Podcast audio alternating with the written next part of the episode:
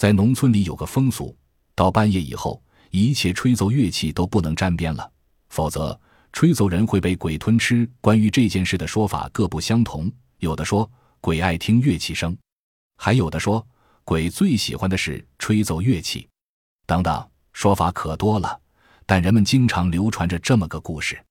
这个故事发生在一个山区的一块小瓜地里，种瓜的是一位老汉，他姓王名秋。人们见他胆大，给了他一个绰号叫王大胆，很少再有人叫他的名字了。此人胆大心细，聪明过人，性格开朗，人见人夸。他的老伴为给他留下一男半女，便先他而去了。他从此独身生活，也常受到他妹妹的照料，日子倒也算过得去。他在村子的西坡里种了一片瓜。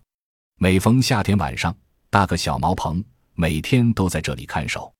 一天晚上吃了饭，月色很好，他坐在月下的棚里，看到的是一望无际的田野，静悄悄的，觉得很乏味，就打算做点事解解闷。该做点什么呢？他想到了笛子，笛声悦耳，很讨人喜欢。他年轻时曾吹过笛子，吹得不怎么好，但在他的村子里总是有点名气的。第二天，他做了一支精致的笛子。他快乐极了，他再也不为月下静坐发愁了。晚上，他在棚前吹了起来，笛声清脆、悦耳、婉转、悠扬，为他的瓜田增添了勃勃生气。笛声在空旷的原野上飘荡，似浮云飘游，似山溪流淌。第三天，他仍在月下吹着，他吹着吹着，不知不觉过了半夜。突然间，一个怪物从西南方向向小棚移来。速度极快，霎时到了眼前。老汉定睛一看，原是一个身似小山、腿像大树腰、脚像大本鸡、手指像利剑、头像大木墩、披头散发、脸青眼亮的鬼，血红的嘴似大盆，滋露着的牙齿似铁锥，鼻像大喇叭，宽宽的身子把棚门堵了个严严实实。王老汉不由倒吸了口冷气：“哎呀，我的妈呀，这是个什么怪物？”不是老汉胆大，早被吓死了。他一阵心慌，以后才定下神来。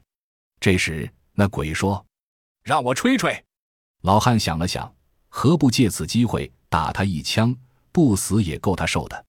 他拿起旁边装有火药的枪，这枪是用来打欢的，不想在这时用上了。他往枪筒里多加了些火药和沙石，把枪筒伸出去说：“你吹吧。”把这筒子插到嘴里吹吧。他看到那鬼用嘴含住了筒子，手指一用力扣动了扳机，噼啪一声，震得小鹏遇他。鬼被枪打得哎呦一声，一溜烟跑了。赶走了鬼，老汉发愁了。他想，鬼是不肯罢休的，必来找他算账，怎么办呢？他见棚后是一块豆子地，地的主人割完豆子还没有运走，在地里放着一堆堆的，共三排。老汉想，我明天晚上就钻在这豆秸底下，鬼在棚子里找不到我，必来乱踩这些豆秸堆。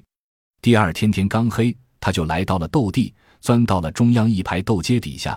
这样，无论鬼从哪端踩来，都不会踩到他。